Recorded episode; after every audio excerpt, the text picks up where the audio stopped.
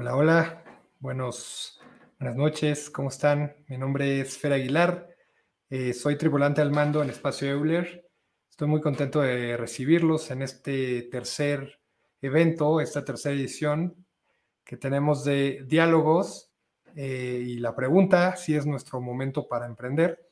En esta serie de eh, eventos y podcast también ya, eh, nosotros entrevistamos o más bien dialogamos con personas que están en un proceso de los primeros meses de, emprender para entender muy bien su proceso, conocer cuáles em, las, las, emociones, sus miedos, sus, sus, logros de estos primeros meses, de esta primera etapa.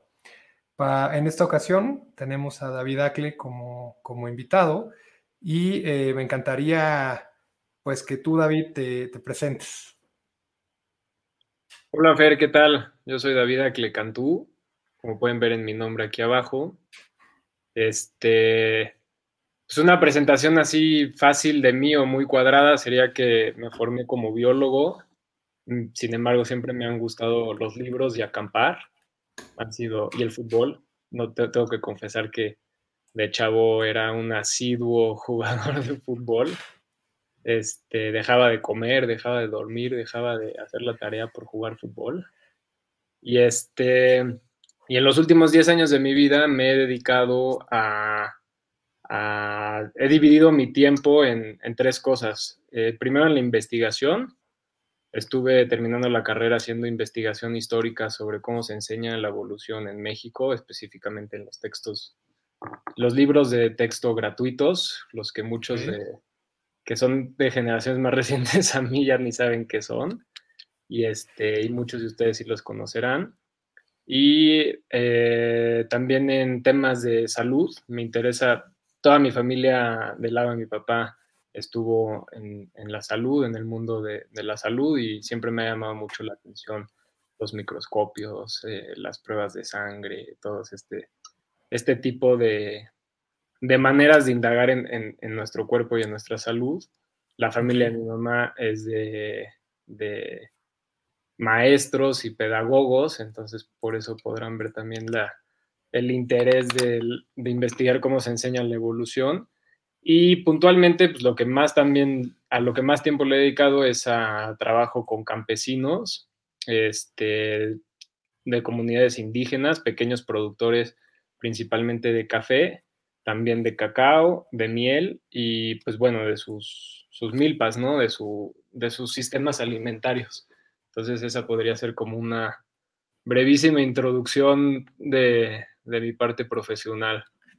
Gracias, David. Eh, bueno, pues la, dinámica que tenemos en estos eventos es un diálogo que, que hacemos en torno a una serie de temas, unos temas que mm, están en una tómbola y los vamos sacando al azar y vamos platicando em, de aquello que, hemos, que hemos aprendido. Como te digo, lo importante aquí es concentrarnos mucho. Sí, evidentemente, pues hay un bagaje que traes, como bien cuentas, pero también tratar de, nuestra audiencia es gente que está pensando en emprender, si ya se lanza, si se vuelve a lanzar, si cambia de carrera, si están en ese paso de la muerte, muchos dicen.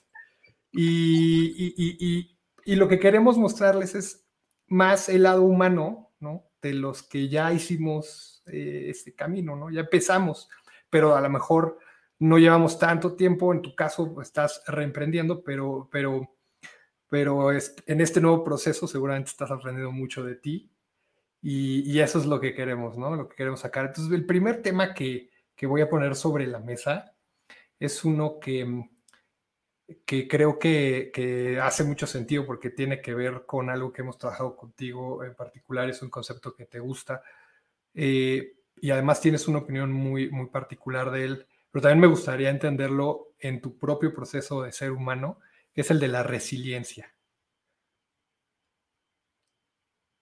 Pensé que justo así al lado de resiliencia iba a salir un tiempo y yo dije, ching, a ver, piensa rápido. Sí, ya está corriendo 30 segundos, ya, valió.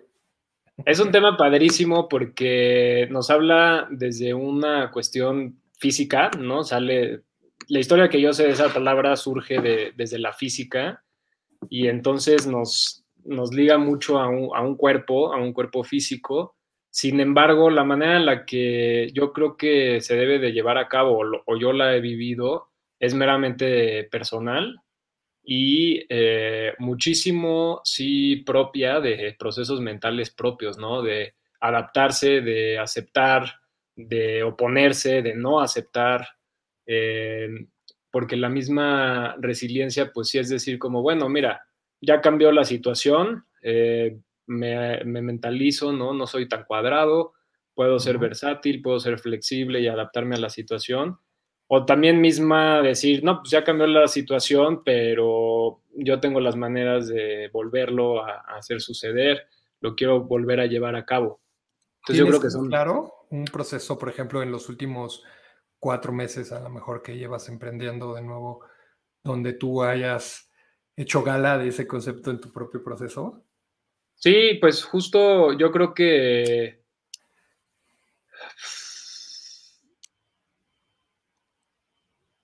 Sí, mi caso particular, eh, yo decidí emprender en cuestiones de manejo de conservación y, bueno, manejo ambiental y temas de conservación a través de cadenas productivas. Entonces, eh, el trabajo que hacía con los productores y las productoras de café era mucho ambiental, pero enfocado a producir café eh, de manera orgánica y en mercados diferenciados para que ellos tuvieran un mejor, una, una mejor paga.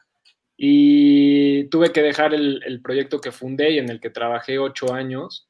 Y entonces, pues justo la resiliencia en este sentido más allá de decir, órale, pues no fue por ahí y me la voy a llevar leve y más bien tengo que aceptar las cosas como son, pues más bien fue decir, no, pues si esa es mi misión de vida y es a lo que quiero dedicar mi tiempo y mi pasión, pues ahora hay que encontrarle cómo.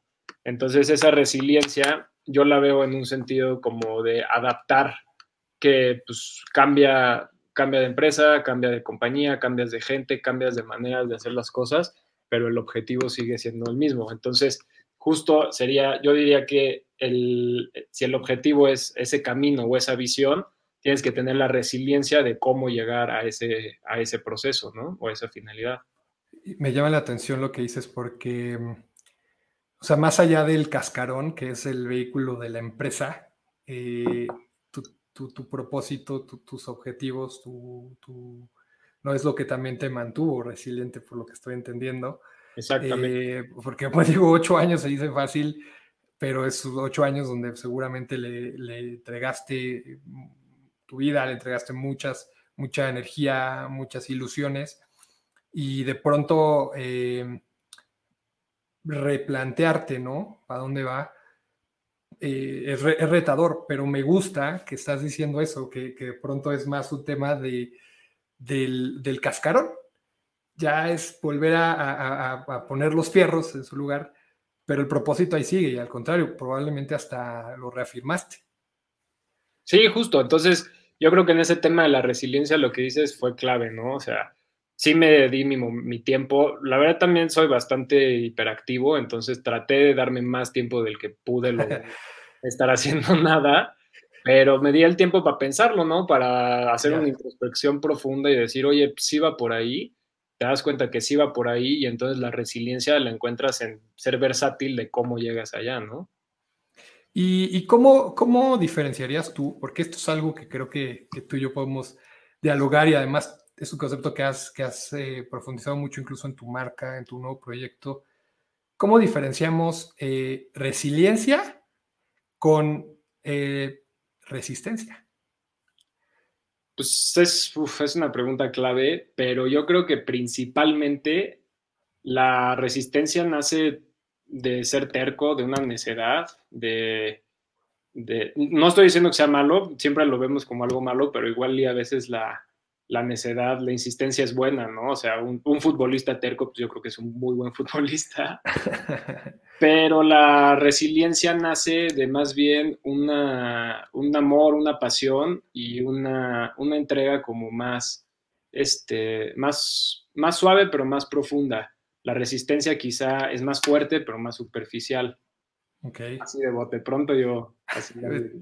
Interesante porque ahorita, pues en el tema de ecosistemas, todo el mundo habla de, resiliencia y el ecosistema, que, ¿no? Y casi siempre la imagen que ponemos es, te caes y te levantas, y ya decimos que eso es resiliencia. Pero yo antes de que se usara ese concepto ya escuchaba esa imagen, ¿no? De que el que se cae y se levanta. Por ahí alguna vez, creo que fue una reflexión contigo, surgió la idea de que, de que era algo así como, sí, te caes, te levantas, pero cuando te levantas también aprendiste. Y, creo que eso aplica, ¿no? Mucho. Eh, o, que, eh, como persona y como que sistemas también. Sí, completamente. quizá hasta ya poniéndoles connotaciones que, que podrían causar empatías o, o adversiones de cada quien, quizá la resistencia es algo más de la juventud, ¿no? De, con mucha energía y la resiliencia ya podría ser de la sabiduría, de ya con más experiencia, ¿no? Ya. En el sistema humano, ¿no? Porque, pues bueno, en los sistemas, en los ecosistemas naturales ya son diferentes las definiciones. Oye, aquí viendo la tómbola, eh, creo que me gustaría ligarlo con este otro tema que tiene que ver y, sería interesante conocerlo de tu parte. Este, este, siempre lo ponemos en estos, en estos programas, eh, miedo. O sea, ¿a qué te enfrentaste? ¿Con qué miedos te enfrentaste y te sigues enfrentando en este proceso de reemprender, David? Está cañón esta pregunta, porque la verdad, ya hace dos días estaba platicando con mi esposa de, y con unos amigos, ¿no? Que ellos tenían, un amigo contaba que cuando eran chiquitos, pues el miedo era diferente, ¿no? Era salir al bosque y les daba mucho miedo porque estaba oscuro y esto.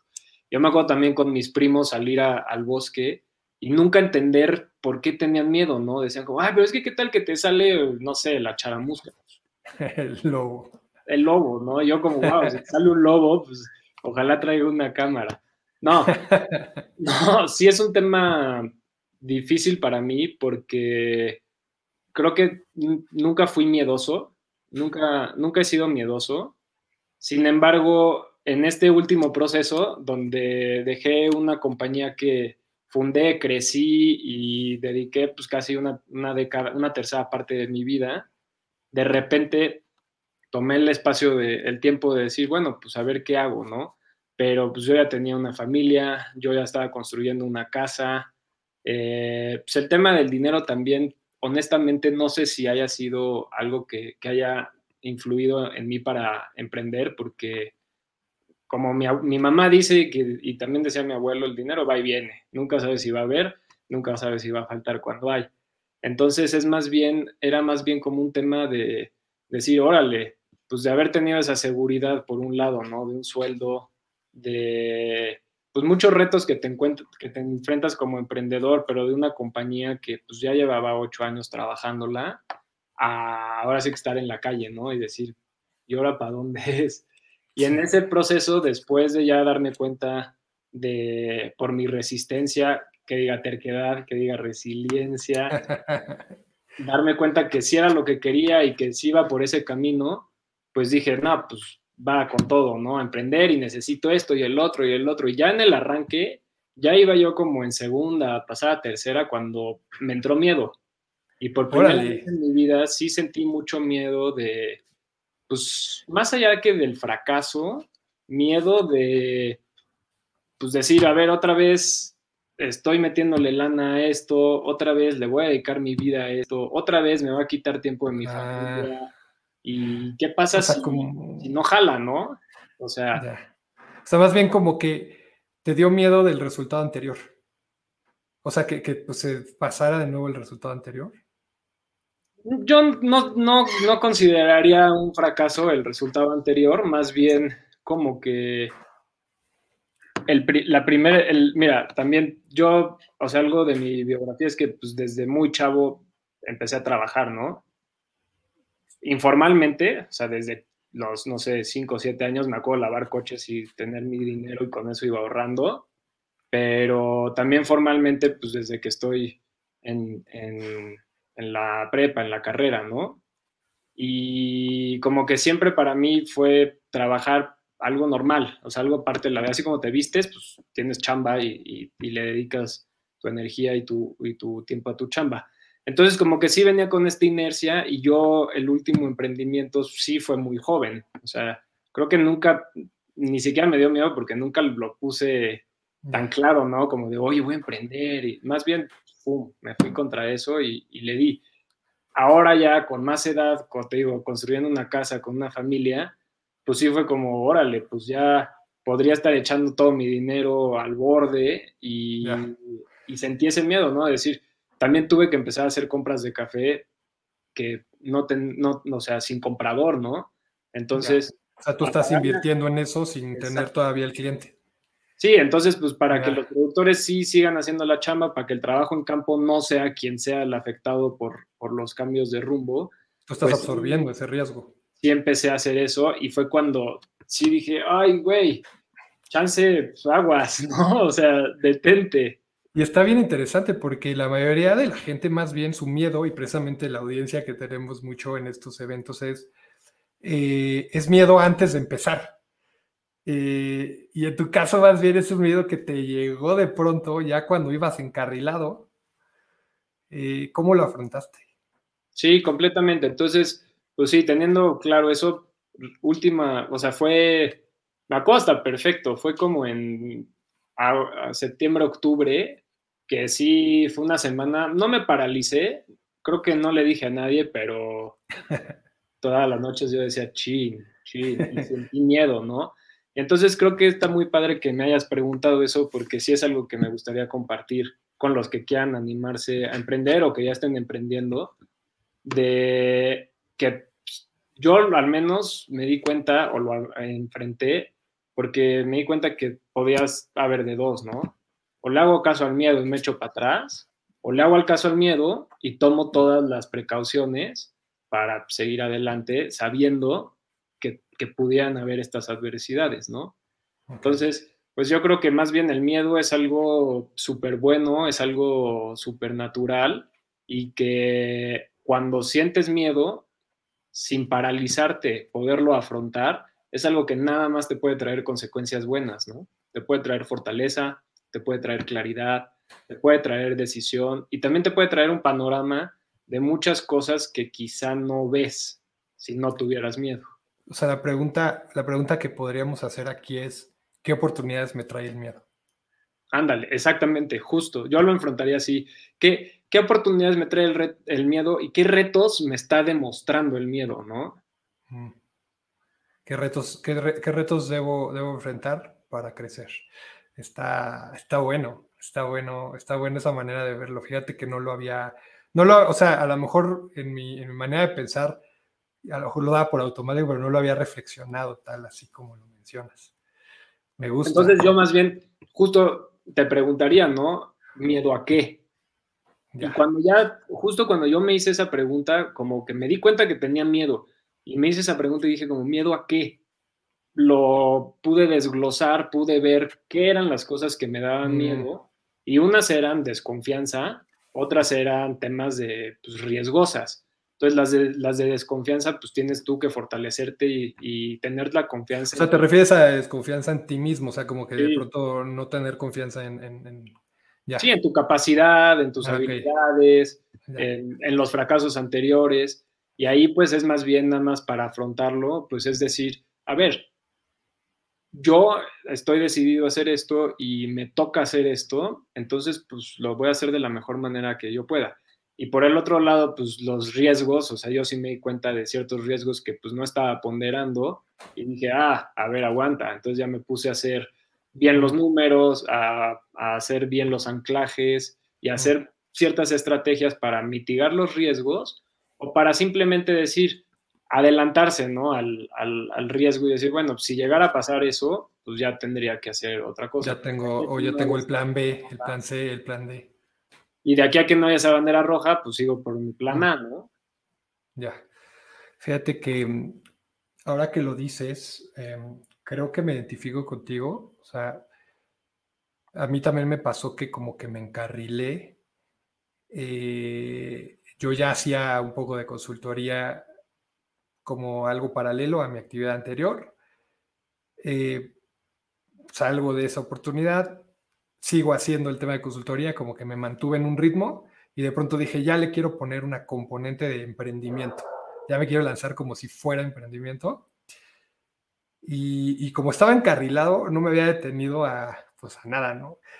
Y creo que justo más o menos igual por, las fechas con las que dices diciembre, enero, eh, que me enfrenté a, a imaginarme que, que, ya venía un, un, año nuevo, ¿no? Lleno de retos, fue que dije, híjole, sí se viene un chorro de cosas que, pues a lo mejor no, o sea, son más grandes de lo que me imaginaba. Y sí me entró ese, ese miedo, pero, pero pues igual ocuparse, ¿no? Hay que, hay que ver cómo lo, cómo lo afronta uno.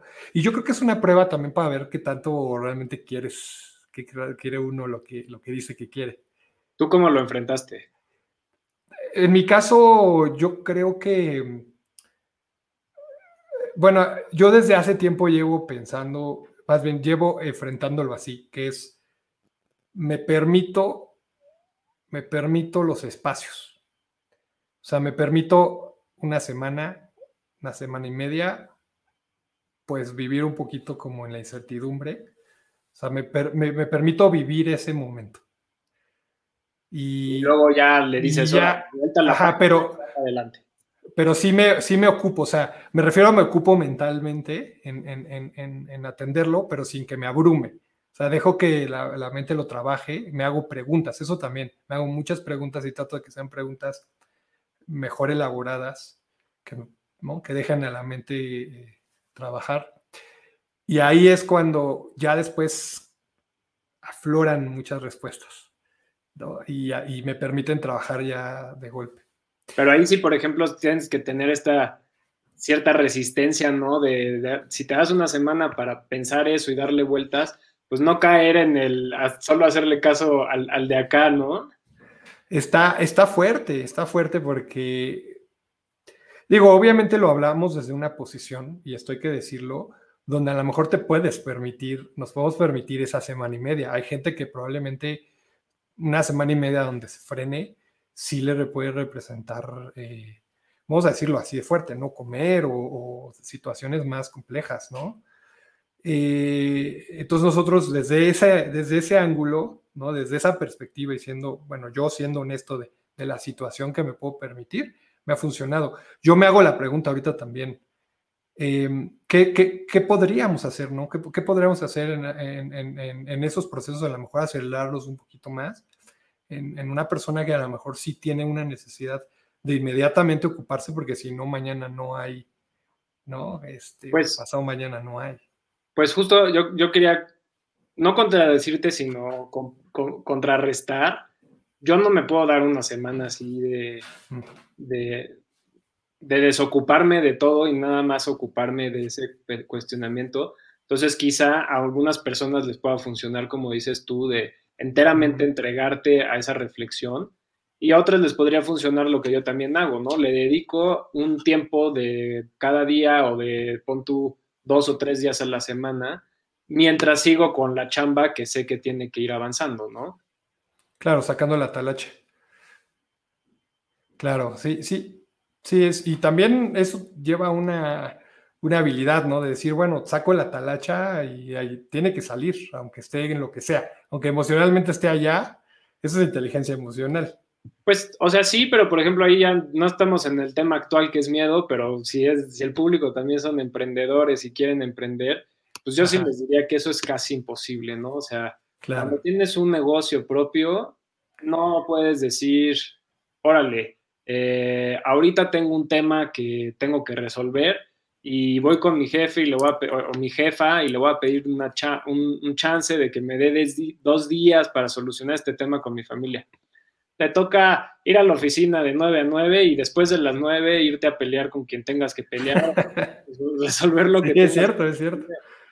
Entonces ahí sí, pues son ahora sí que los pros y los cons, ¿no? Porque suena fácil, pero pues yo sí he tenido muchas veces que resolver temas no solo personales, también temas de la empresa, pero que no incumben a los colaboradores, que no incumbe la operación diario y que los tengo que resolver en mi tiempo, ¿no? Entonces, pues desde viernes en la noche, domingos en la mañana, domingos en la tarde, o mismo miércoles a las 9, 10 de la noche que te agarra el tema y sales a la 1 de la mañana y tienes que ir a ver los pues, temas que no son agradables, pero tocan. Y es que justo, de hecho, algo que platicamos mucho en Espacio Euler es como quitarle esa parte, bueno, no quitársela, pero desmitificar la parte como sexy de emprender, ¿no? Donde todo es guau, todo es increíble, todo es padre, estás expuesto, eh, le estás ayudando a la gente. Claro, pero por ejemplo, con nuestro invitado anterior, Héctor, hicimos un ejercicio con Espacio Euler, un proceso de tres sesiones, donde nos dimos cuenta que él estaba, él estaba asumiendo 16 roles. Y la intención de ese ejercicio era encontrar estratégicamente cuál era una persona que podría contratar ya. ¿No? No, no, no, porque todos los emprendedores están así. Eh, en ese caso ya tenía un propósito, ¿no? Pero para lo que voy es, es algo que, que es así, que te va, va a pasar, ¿no? Como, como emprendedor, eh, y hay que aprender a lidiar con ello. Y salir avante. bueno, ese es el, el, el, tema de miedo. Ahora, ¿qué otro tema, qué otro tema hay aquí en la tómbola? Em, a ver, vamos a ver. Tiempo y foco, está ligado. ¿Qué significa eso? ¿Cómo, cómo, cómo manejas tu tiempo? Precisamente que estábamos hablando, ¿cómo manejas el, tiempo? El, tiempo, ahorita lo dijiste, estás hablando de temas de, que tienes que sacar cosas personales, tienes que sacar em, eh, bomberazos del negocio, ¿no? Vender, hacer ocho cosas del mismo negocio. Eh, y en tu caso, además, sales a campo. Vas, vas, estás mucho tiempo en una zona, incluso en zonas desconectadas ¿no? de, la red, de la red me refiero a Internet, y los negocios hoy muchos se mueven ya en, una conectividad total. Eh, ¿cómo, ¿cómo, has aprendido a manejar mejor tu tiempo? ¿Cómo has aprendido a manejar tu, tu enfoque? A eso me refiero, a nos referimos con tiempo y enfoque. Pues déjale, pregunto a mi esposa a ver qué dice. La verdad es que yo creo que mucho también es de, mi familia, ¿no? Y de ella, de aceptar y entender que pues me voy a la sierra y estoy desconectado de jueves a lunes, ¿no? Y sin embargo, como que también es, no sé, yo creo que nunca he necesitado ponerme un horario así de decir, bueno, pues todos los lunes a fuerzas voy a comer en casa porque pues más bien regreso el lunes de la sierra y, le dedico dos días completos a, la casa, ¿no? O a lo que tenga que hacer de la casa. O sea, porque si sí te vas, te vas una semana, ¿no? Te vas sí. Mm. Sí, normalmente pues sí son dos días de viaje, uno de ida, uno de vuelta y tres o cuatro de estancia sin celular, ¿no? Lo cual es precioso también. Pero sí, por ejemplo, ahí yo diría, sí o sea, sí, viendo para atrás, sí he sacrificado mucho, pues muchas fiestas, muchas reuniones, muchos cumpleaños, cosas familiares. También tengo dos familias, bueno, ahora cuatro, pero antes de, de, o sea, de, más bien, desde toda la vida he tenido dos familias muy grandes y todo el tiempo, o sea, tenemos el calendario lleno de cumpleaños, ¿no? Entonces, pues antes de COVID, que era, era muy común juntarte, eh, sí teníamos que cancelar muchas fiestas y sí duele, ¿no? Porque pues, por un lado me encanta la chamba y me encanta lo que se va logrando y la satisfacción de ir allá al campo y estar en el campo es increíble. Pero por el otro lado, pues era así mi primo y sabía que iban a estar todos y que a este cumpleaños iban a caer todos, iba a ser un fiestón, no, no. Entonces, pues ahí sí yo no sé si se pueda manejar, sino más bien es saber que otra vez tienes que ponderar unas por otras. Y en el tiempo, en la cuestión de foco, sí trato de, ya de la experiencia previa, sí organizarme al menos para tres días o, mínimo uno, pero casi siempre tres días de la semana, sé de cajón que estoy en, en la casa con internet. Entonces, Quizá me vaya dos semanas seguidas a diferentes proyectos, pero regreso y compenso ese tiempo también para poder pues estar al, al, al, tiro en todo, ¿no? No atrasarte en una cosa.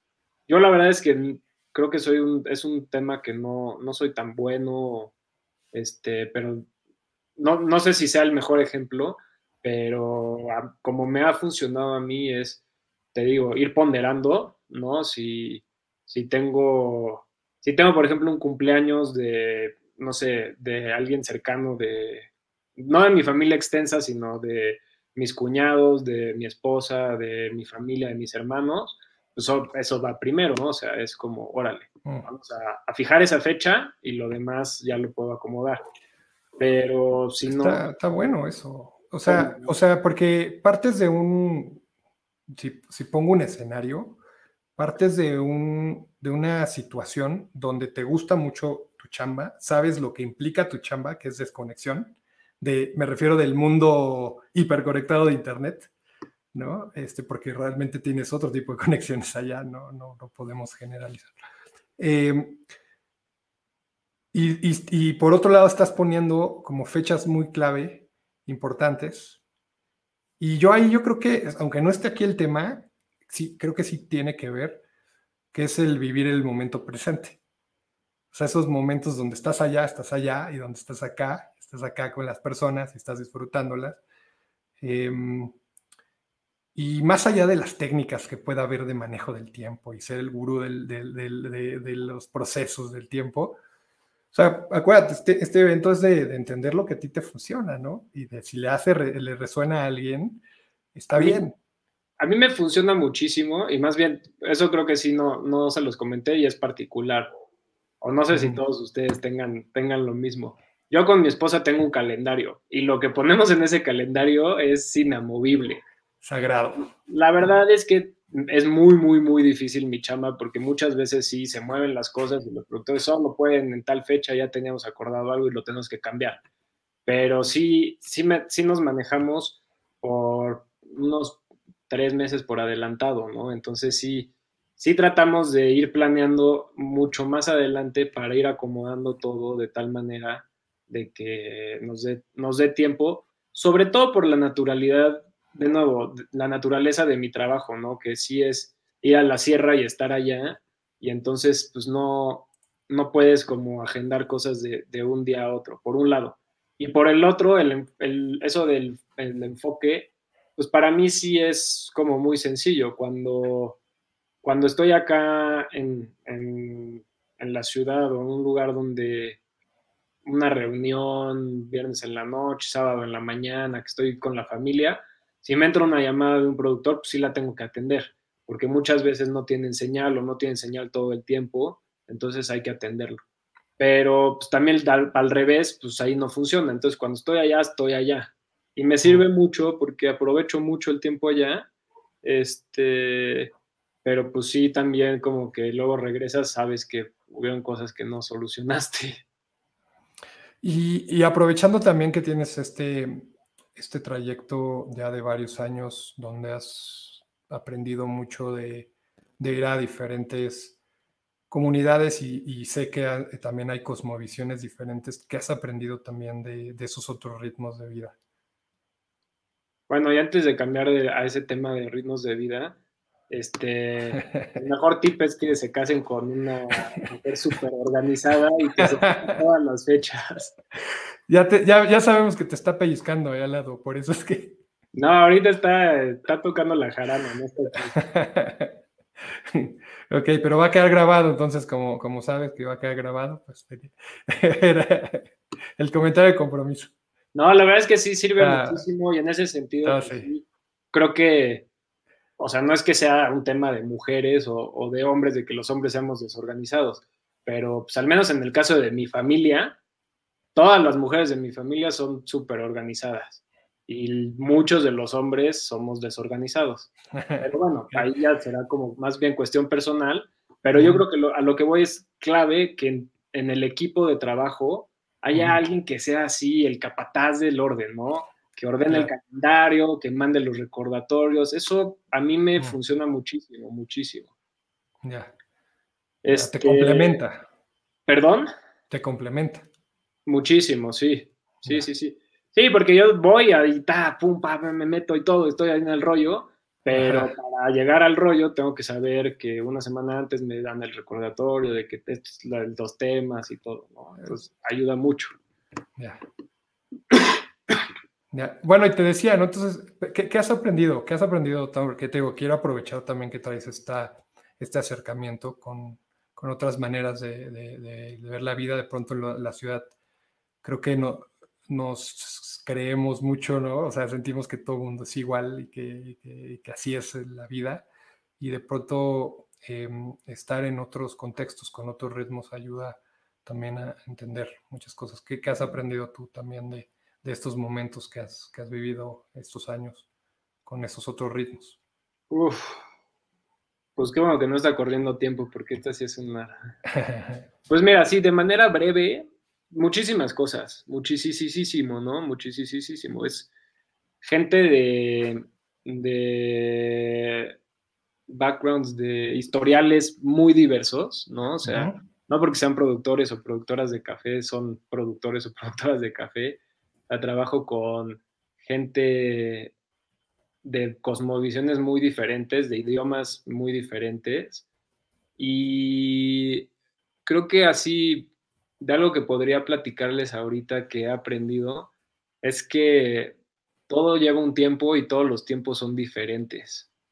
Como que de repente en la ciudad sí estamos acostumbrados a atascar nuestro calendario, ¿no? Junta tras junta, tras junta, tras junta, ser súper productivos y como que luego hasta, como que hasta hacemos pasos de más para la carrera, ¿no? Entonces en vez de decir, bueno, la carrera son tantos kilómetros, es, no, necesito completar 354 mil pasos porque es...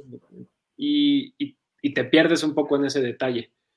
Te pierdes un poco en ese detalle y de repente, pues el tiempo pasan los 350 mil pasos y no viste los 10 kilómetros, ¿no?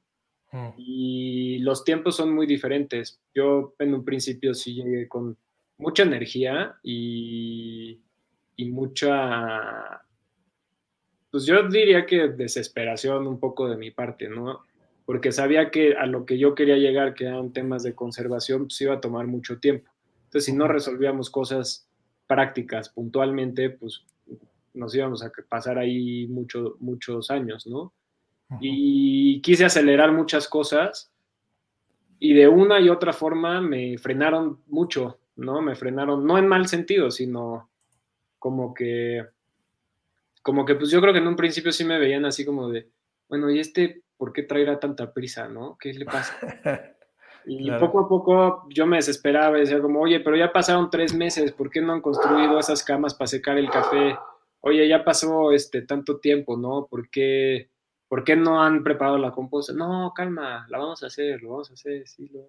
Lo pasaba un año, yo decía, oye, pues ya pasó el año y no se hizo. Entonces, fue muy poca experiencia o inexperiencia de mi parte de no tomar en cuenta que los tiempos y los procesos en el que está cada persona son, son diferentes. Y entonces hay que ser muy sensible a entenderlos y también ser muy claro a decir los tuyos. De esa forma, eh, los acuerdos que se logran son más transparentes, son más claros y se complementan de mejor forma, ¿no? Entonces, por un lado, ahora ya con todos los productores que trabajo, pues creo que de cierta, de, de un lado, yo ya soy más paciente y, y, sé que tengo que dividir la carrera en unos tres pasos muy claros, con suficiente tiempo para que ellos se organicen de la manera que quieran organizarse en esos tres pasos y a la hora de, mm. de la meta haber llegado. Pero por otro lado, tener muy claro que esa es la meta y que ese es el tiempo, ¿no? Porque sobre todo los mexicanos, pues sí, se nos va. Pasó un año, pasaron dos, pasaron tres, y ahí está guardado en la bodega el material ese que íbamos a poner, ¿no? Entonces también hay que tener como cuidado con ese tiempo. O sea, has aprendido tú mismo también a ser más claro. O sea, eso es algo que podrías, podrías poner ahí, ok. Definitivamente, y eso es, yo creo que eso es clave, ¿no? O sea, más allá de preguntar como, sí me entendiste que ahora lo hacemos de una manera muy bonita. sí, sí me expliqué. No, pues, o sea, sí no estamos entendiendo, no. Más allá de hacerlo así, también poner pautas en el tiempo para ver si lo que se está desarrollando va en el tema. Este, eso yo creo que es un aprendizaje súper valioso. Y otro es también que algo muy bonito, al menos con, con los campesinos actuales, pues no, más bien también con bastantes empresarios con los que he trabajado, eh, que los acuerdos de palabra son los acuerdos de palabra. Y si dices algo, se dijo algo. Entonces, hace poquitito en un proyecto eh, en, en, en, Uruapan, pues sí, una productora, le dije, oye, pues mira, ya que tenemos más claro, yo les hice una propuesta y luego la platicamos y le dije, ya que tenemos más claro, me gustaría mandarte esta por escrito redactada para que sobre esa me hagas los comentarios. Se me queda viendo y me dice, pues sí lo hacemos, pero ya lo dijimos, y si ya está dicho, ya se va a hacer, ¿no? Y dije, pues sí, o sea, la verdad también, ¿por qué? El valor de la palabra. Pues sí, ¿no? O sea, pues, hay que regresar a decir, órale, valor de la palabra, y eso significa que pues lo aguas con lo que dices, porque pues luego hablas de más o luego hablas de menos, y si hablaste de más o hablaste de menos, pues no quedó incluido en lo que se dijo. No quedó claro, claro. Entonces eso, eso también es bien importante y sobre todo pues con gente que he trabajado que su lengua materna no es el español, pues los procesos de, cognición, de pensamiento son diferentes. Entonces, si normalmente como que cabildeas o le das vueltas, puta, nada más confundimos, todos nos confundimos, ¿no? Entonces, ser como muy claro es algo que, me ayuda, que he aprendido también en trabajar con gente que habla otro idioma al mío. Ya. Oye, ya estamos por, finalizar. Eh, se me ha ido bien rápido esta, está muy buena la charla, la verdad. Se me ha ido muy rápido. Em, este es un tema que también sé que, te es importante y quisiera traerlo, pero el mundo de los negocios y a este proceso tuyo de, de reemprender, la espiritualidad, ¿no? No, pues no vale temas tan amplios y tan poco tiempo. Este, pues en mi caso específico ha sido como bien, bien curioso, ¿no? Dicen que los caminos del Señor son misteriosos y creo que la espiritualidad, retomar la espiritualidad, yo nací, nací de, en una familia como bien, en dos familias bien chistosas, ¿no? Bien opuestas en ese sentido. Este, en una, pues, los domingos eran los toros y en la otra los domingos era misa. Eh, digo, para poner así un ejemplo muy, absurdo, ¿no? Pero en ese sentido, de chico sí tuve una formación eh, religiosa, específicamente en la religión católica, íbamos a misa, eh, seguí todos los ritos y este, y pues por, la naturaleza normal, ¿no? De nuestra adolescencia, de nuestra juventud, pues yo fui viendo también otros temas que para mí en, el momento eran más importantes. Y eh, obviamente pues en mi trabajo no había espacio ni tiempo para, para Dios, o sea, esa parte religiosa, ni para la espiritualidad, ¿no? Que puede ser desde practicar yoga como hace rato lo hice ya así como obligándome un poquito, hasta sentarme a meditar. Entonces, eh, tomé también un curso ya hace año y medio, me fui a un retiro de silencio y encontré este camino de meditación que la verdad sí me cambió mi vida, me, ha cambiado en, muchos sentidos, me ha ayudado y me ha ayudado incluso a ser mucho mejor empresario y mucho mejor eh, trabajador, ¿no?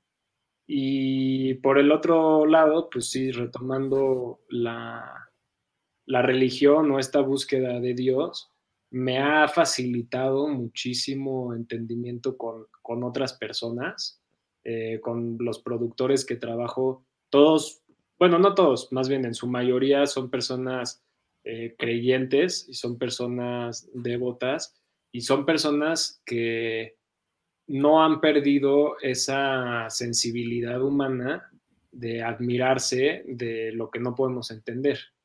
Entonces, para ellos es un proceso muy natural entender, más bien saber que hay cosas que no podemos entender.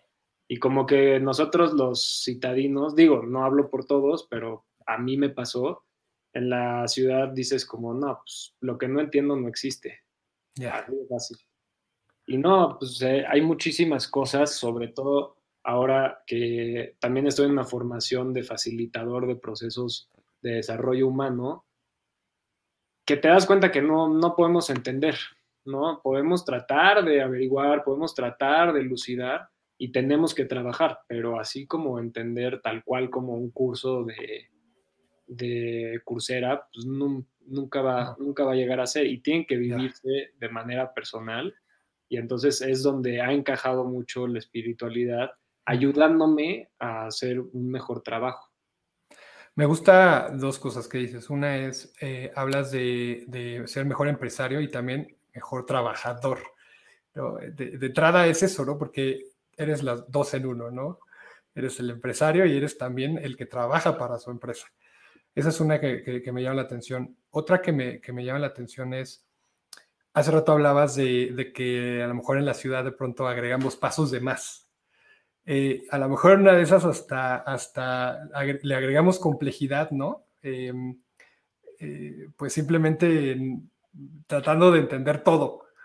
y le agregamos más complejidad de la que deberíamos, ¿no? A veces hace falta nada más confiar en que hay ciertas cosas que, van a pasar y, y listo. Y, bueno, quisiera, creo que ya más o menos la respondiste, pero aquí Ceci Armijo, que la conoces bien, eh, nos está haciendo una pregunta muy puntual. Dice, ¿qué has aprendido en cuanto a espiritualidad en las comunidades a las que visitas y cómo has aplicado eso en tu vida y en tu emprendimiento?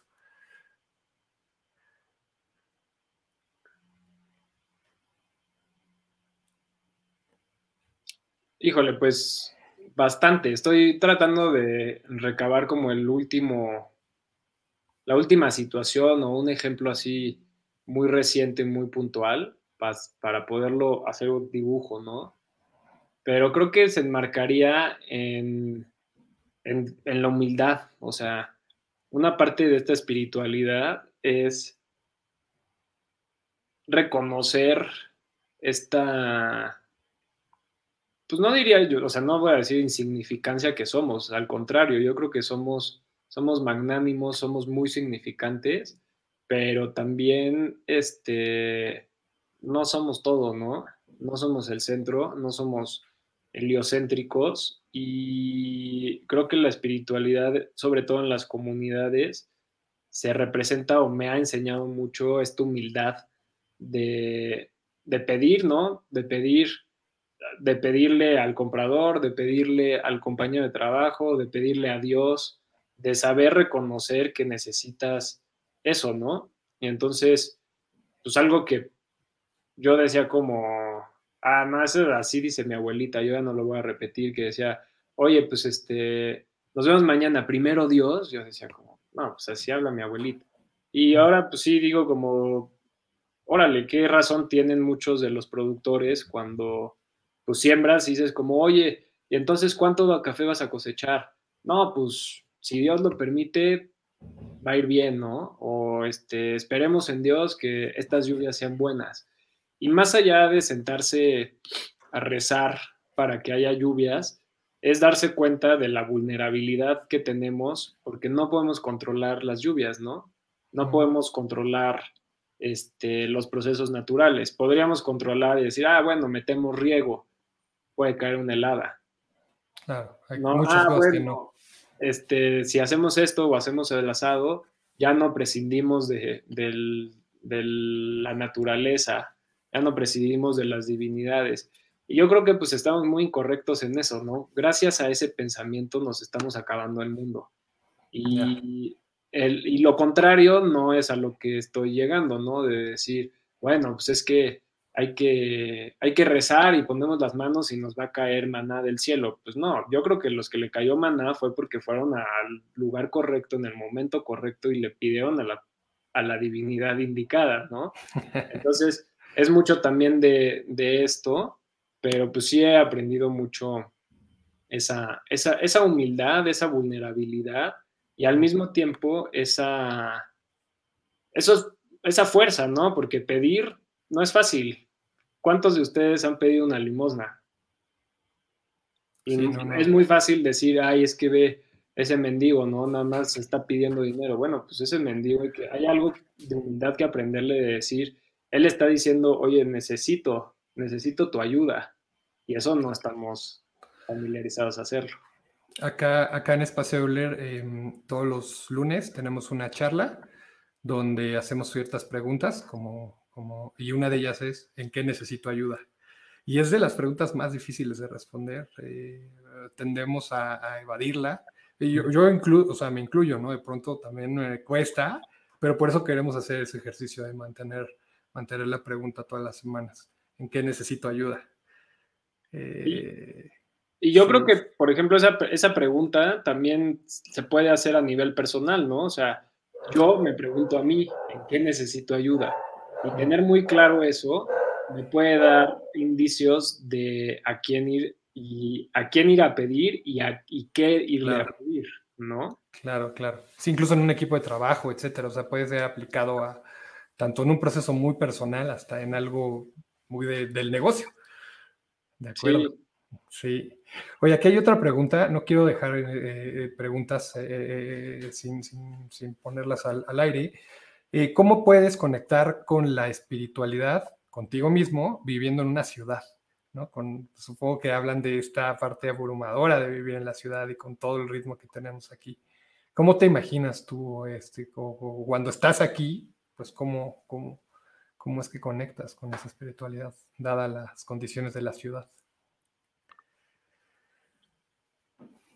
Yo creo que la, o sea, la ciudad como el campo, como lo que sea, son, son entornos, son ecosistemas donde el humano vive, ¿no? Y así, de manera muy, muy fácil, para no darle vueltas a Irene, yo me paro en la madrugada y medito, porque sé que en la madrugada nadie va a llamar al teléfono, nadie va a tocar, no va a haber claxon. Okay. Entonces, pues esa es una, manera. También es porque justo yo creo que ahí te digo, hay caminos misteriosos o hay partes misteriosas.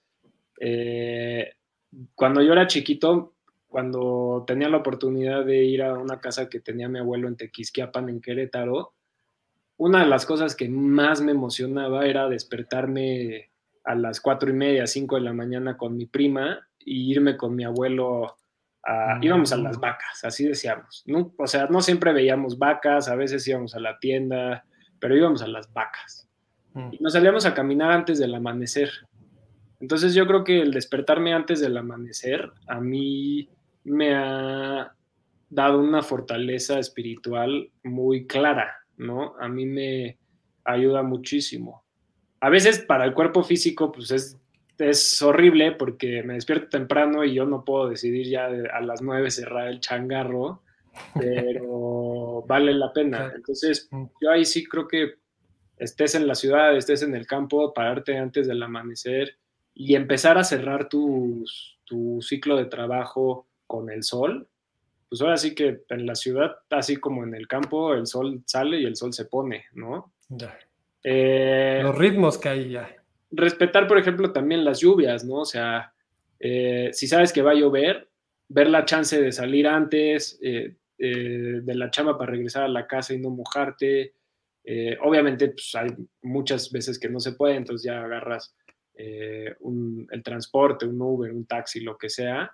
Yo andaba en bici y eso me conectaba mucho, ¿no? Porque pues me echaba un recorrido casi de media hora, más o menos como media hora en, en bici y cuando diluvía, pues me tocaba llegar empapado y para mí era una conexión pues muy fuerte, ¿no? Es desagradable porque hay mucho aceite en la calle, pero, pero al fin y al cabo es mojarte y es estar, estar vivo. Entonces yo creo que esas dos, ¿no? O sea, ponerle mucha atención al sol, a la luna, estés en donde estés, despertarte antes del amanecer y acostarte no sé si acostarte, pero sí ir cerrando tu día, o sea, como que hacer, empezar a hacer tu ritual de...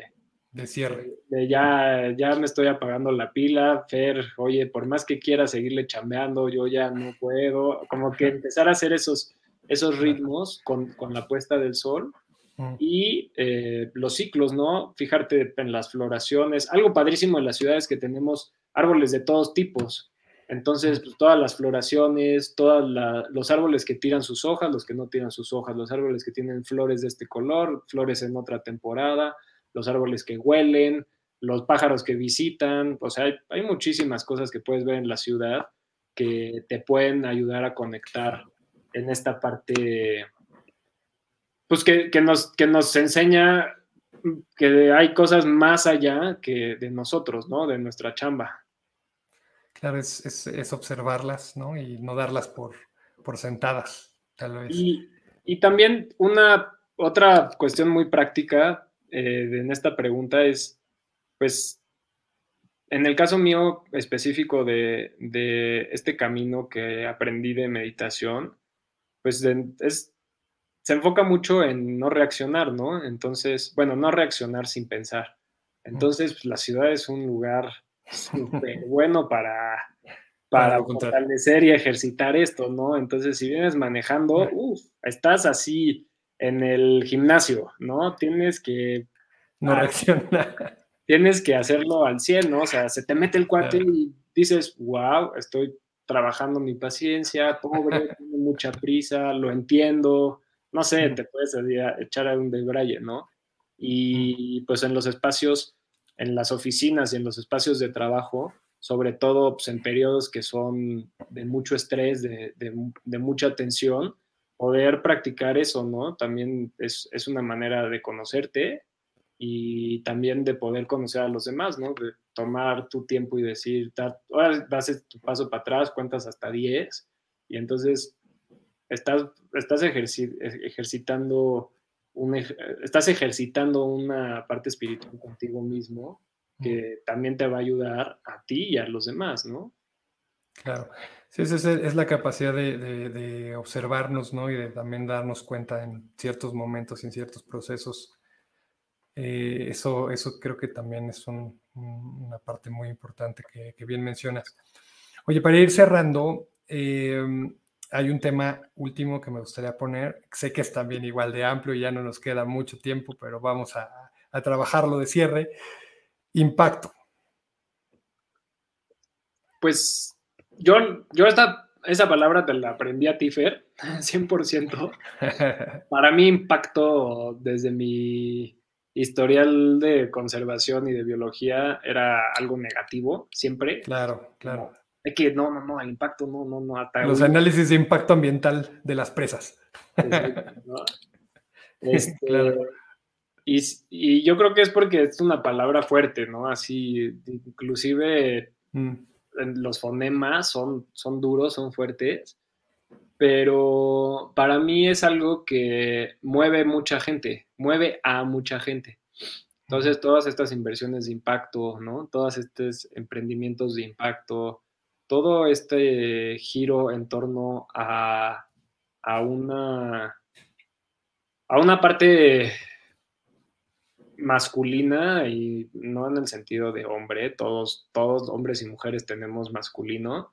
En esta parte masculina de ir, de hacer, de influir, de incidir, ir, influir, incidir, impacto, todas tienen I, ¿no? Esa, esa, I. y este, yo creo que llama mucho la atención y entonces es una buena oportunidad para poder jalar atención para poder jalar energías y llevarlas y confluir en un objetivo que, te gustaría hacer. Además de que, pues, por su naturaleza son, son atractivas, ¿no? Todas estas motivaciones que tenemos de hacer bien, de tener un impacto positivo, de mejorar, de ayudar, de apoyar, pues como que siempre despierta un calorcito en el corazón, que aunque no sea tuyo el emprendimiento, te va a hacer empatizar o te va a dar una, una cierta, pues sí, una, empatía de querer colaborar, de querer apoyar y de, una simpatía, ¿no? Entonces, pues yo he aprendido muchísimo de, de esta parte y creo que sí, en un principio, en mi carrera, yo estaba un poco sesgado hacia no hacerlo, ¿no? O sea, decir como, bueno, pues mira, vamos a trabajar en este pedacito que es el cafetal, la parcela y todo lo que está alrededor, que es el bosque, no, no dejémoslo, ¿no? Y me enfocaba en cómo podíamos hacer que lo que estaba en la parcela pudiera ser el centro de atención para que todo lo de afuera lo pudiéramos dejar libre. Y sigo pensando en ese sentido. Creo que los espacios, los reservorios de biodiversidad no solo son importantes para los biólogos cuentapatas como yo, sino que también permiten procesos y ciclos de vida que solamente nos van a favorecer tener un, un mejor futuro.